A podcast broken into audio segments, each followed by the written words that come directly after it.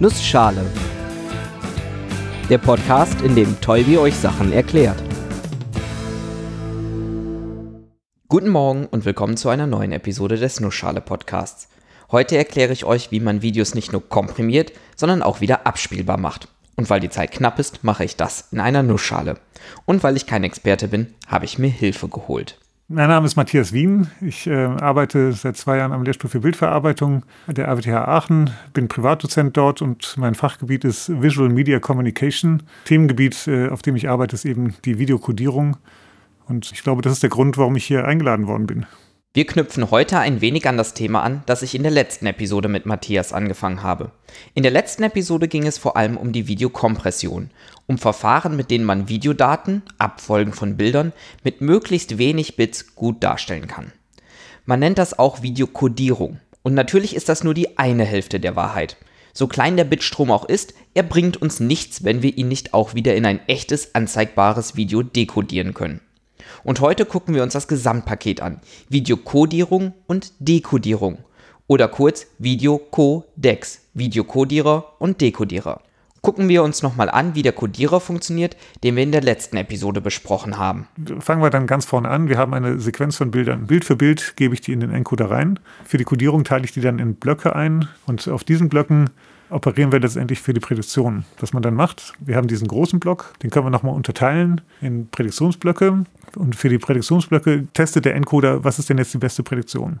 Inter, also Bewegungskompensation, oder mache ich Intraprädiktion. Man kann eben sehr, sehr fein strukturieren, wie groß die Blöcke sind. Und für jeden dieser Blöcke kann man entscheiden, ob man Inter- oder Intraprädiktion machen möchte. Und bei Interprädiktion würde man dann zum Beispiel sagen, prädiziere ich aus zwei Referenzbildern oder mache ich das nur aus einem? Ich muss, mich, muss mir überlegen, welche und mit welchen Vektoren. Bei Intra muss ich eben sagen, welche der Prädiktionsrichtung wäre die beste. Und äh, das ist dann die Information, die ich dem Decoder mitteilen äh, muss. Wenn ich die Entscheidung getroffen habe, führe ich diese Prädiktion, für, für die ich mich entschieden habe, auf der Blockgröße aus, ziehe dann für diesen Block das Prädiktionssignal von dem Eingangsblock an, der, an derselben Stelle ab und erhalte dann das sogenannte Residualsignal, das dann in die Transformationsstufe kommt und äh, man, man, macht diese Transformation und hat dann das äh, Residualsignal in Transformationskoeffizienten repräsentiert man wendet die äh, Quantisierung auf dieses Residualsignal an, um dann die Koeffizienten zu erhalten, die tatsächlich übertragen werden. Der Decoder macht das Ganze dann wieder rückgängig. Das kodierte Signal wird dekodiert. Anhand dieser Informationen kann man bestimmen, welches Bild der Kodierer vorhergesagt hat. Und zu diesem Bild addiert man dann noch das Residualbild, das man über die übertragenen Filterkoeffizienten rekonstruieren kann. Gerade durch die Quantisierung, bei der man Informationen wirklich weglässt und gar nicht mit überträgt, kann es dabei aber zu unschönen Artefakten kommen. Und deshalb gibt es noch einen weiteren Schritt, den man durchführt, die sogenannten Loop-Filter. Die werden dann eingesetzt, wenn man das Prädiktionssignal, was man äh, generiert hat, zum Beispiel aus der Interprädiktion, addiert hat zu dem rekonstruierten Residualsignal. Diese beiden Komponenten werden addiert, dann haben wir letztendlich die Prädiktion wieder zusammen. Die ist aber unter Umständen noch nicht besonders gut geeignet, zum Beispiel zum Anschauen, weil wir das ja blockweise machen. Und äh, wenn wir diese Dinge blockweise machen und dann zusammenfügen, dann äh, sind die Blockstrukturen sehr klar erkennbar. Das heißt, man hat eine sehr blockige Struktur. Deshalb guckt sich der Encoder nochmal an, was passiert, wenn der Decoder das übertragene Bild dekodiert und ob beispielsweise solche Blockartefakte auftreten. Um dem entgegenzuwirken, nutzt man beispielsweise das Deblocking-Filter. Dieses guckt sich die Kanten zwischen den Blöcken an und schaut, ob die Kanten auch im Bild sind oder ob sie wirkliche Kodierungsfehler sind. Falls es wirklich Kodierungsfehler sind, kann das Deblocking-Filter danach steuern. Es gibt auch noch andere Filter, die versuchen ähnliche Fehlerarten zu korrigieren. Eigentlich echt clever. Der Kodierer guckt, welche Fehler der Dekodierer machen wird und behebt die einfach schon mal. Die Filter werden auf der Encoder-Seite wie auf der Decoder-Seite benutzt, denn der Encoder muss immer ganz genau wissen, was der Decoder macht. Das hängt mit dem Grundprinzip des Codierverfahrens zusammen. Das ist das sogenannte hybride Codierkonzept, was seit 1988 letztendlich in allen Standards verwendet wird. Der Encoder weiß, was der Decoder tut, aber der Encoder steuert ja auch, was der Decoder tut und überträgt, wenn es notwendig ist, auch Informationen für diese Filter. Gerade dadurch passiert es dann auch, dass der Enkodierer oftmals sehr viel mehr arbeiten muss, während der Dekodierer das Bild ratzfatz rekonstruiert kriegt. Das Encodieren kann beliebig lange dauern. In der Referenzsoftware, die wir zum Beispiel bei der Entwicklung von Standards verwenden, auch der, bei der Entwicklung von neuen Tools, es werden tatsächlich praktisch alle Möglichkeiten ausgetestet bei der Codierung von UHD-Sequenzen. Wenn wir das codieren für, für diese 10 Sekunden, das wären 600 Bilder, dann kann das schon mal zwei Wochen dauern oder so. Das wird besser, wenn der Codec standardisiert wurde, durchoptimiert werden konnte und gegebenenfalls auch auf dafür geschaffene Hardware zurückgreifen kann. Man kann natürlich auch ein wenig größere Dateien in Kauf nehmen und dafür dann das Codierverfahren beschleunigen. Anstatt alle möglichen Verschiebungen und Prädiktionen durchzutesten, kann man ja auf ein paar eh nicht wirklich aussichtsreiche Varianten verzichten. Und die Effizienz ist dann immer noch äh, recht hoch, aber natürlich nicht so hoch, wie wenn man das äh, maximal optimiert. Das ist aber dann auch nicht die Zielrichtung. Gerade jetzt, wo wir ja alle ständig nur noch in Videokonferenzen hängen, auch da ist natürlich eine Echtzeitkodierung notwendig. Das gelingt dadurch, dass man letztendlich Kompromisse macht und etwas mehr Rate spendieren muss. Das, was die Streaming-Dienste dann tun, das geht vielleicht vom Zeitaufwand her schon fast in diese Richtung, die ich eben beschrieben habe für die Referenzsoftware, die ja noch nicht optimiert ist auf schnelle Laufzeiten.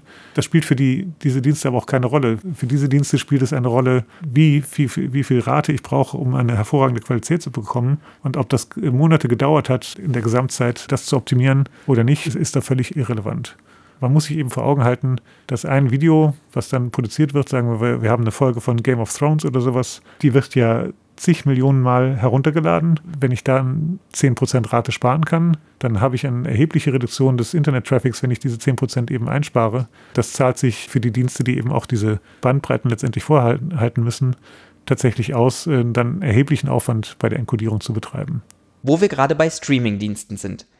Gerade bei meinen Eltern im Dorf ist die Internetverbindung nicht so super. Was passiert eigentlich, wenn sich da mal ein Fehler einschleicht? Das Verfahren ist natürlich ist, ist sensitiv für Fehler. In dem Augenblick, wo einzelne Bits zum Beispiel äh, gestört wären, würde die Dekodierung nicht mehr funktionieren. Es gibt sozusagen verschiedene Hierarchiestufen, in die, die der Bitstrom gegliedert ist. Und auf der Ebene, wo tatsächlich die Videodaten übertragen werden, da wird die höchstmögliche Effizienz an Kompression verwendet. Und äh, in der ist es so, dass tatsächlich kein einziges Bit falsch sein darf. Also alle Bits, die der Encoder sendet, muss man auch genau so am Decoder, Decoder wieder empfangen, und, äh, sonst, äh, weil sonst die Dekodierung nicht möglich ist. Allerdings gibt es ja noch die Übertragungsebene. Heutzutage wird bei Dateien jeglicher Art, die im Internet oder sonst wo versendet werden, darauf geachtet, dass keine Fehler passieren oder Fehler gegebenenfalls erkannt und behoben werden können. Von daher ist das eigentlich nicht das Problem.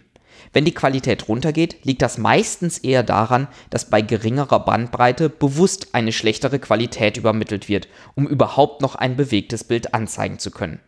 Ein Fehler, der mir ab und zu mal vorkommt, sieht so aus. Ein Bild bleibt stehen und auf einmal bewegen sich Teile dieses Bildes, als wären sie beispielsweise Menschen, obwohl das Bild etwas ganz anderes zeigt. Also es gab irgendwie einen Übertragungsfehler zum Beispiel, ähm, deswegen bleibt dieses Bild stehen.